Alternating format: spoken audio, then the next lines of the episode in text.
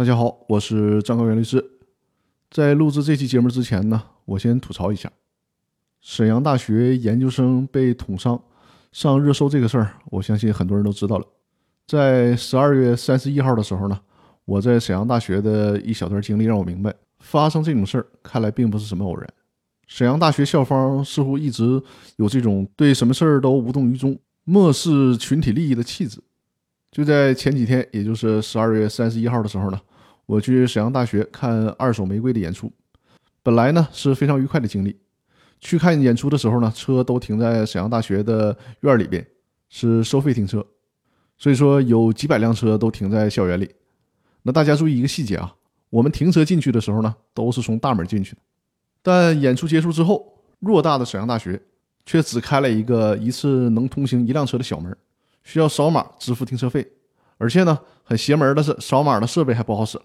需要去扫看车人员的手机上的二维码才能够扫码通过，这简直就是噩梦了。我们几百台车、上千人就这样被困在沈阳大学里面两个多小时的时间。演出是在晚上十点半的时候结束的，我是凌晨零点四十分的时候呢才把车开出校园。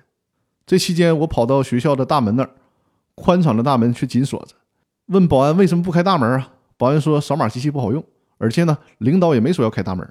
想从大门出去呢，你得问领导去。那我说领导呢？他说他也不知道领导在哪儿。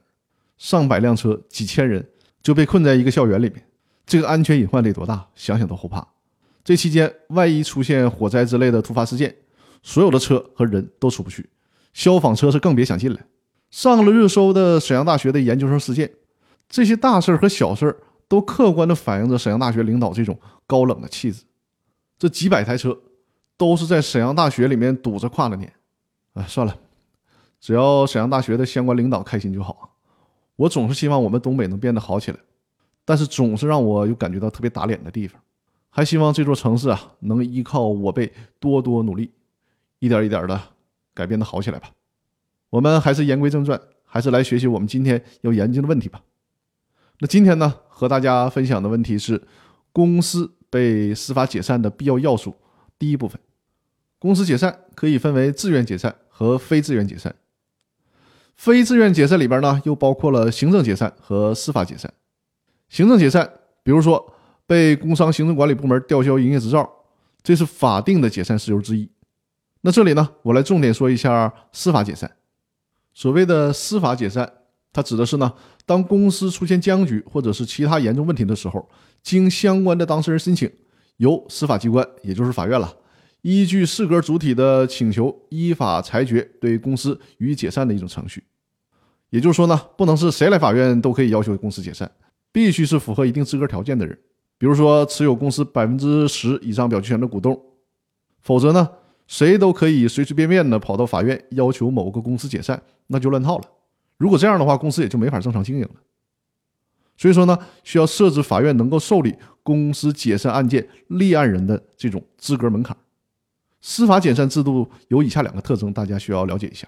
第一个就是司法解散需要依据当事人的申请才能够启动，法院不能主动去调查一个公司，更不会主动去勒令一家公司解散的。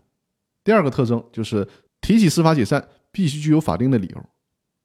我们国家规定的这个理由就是公司经营管理发生严重困难，继续存续会使股东利益受到重大损失。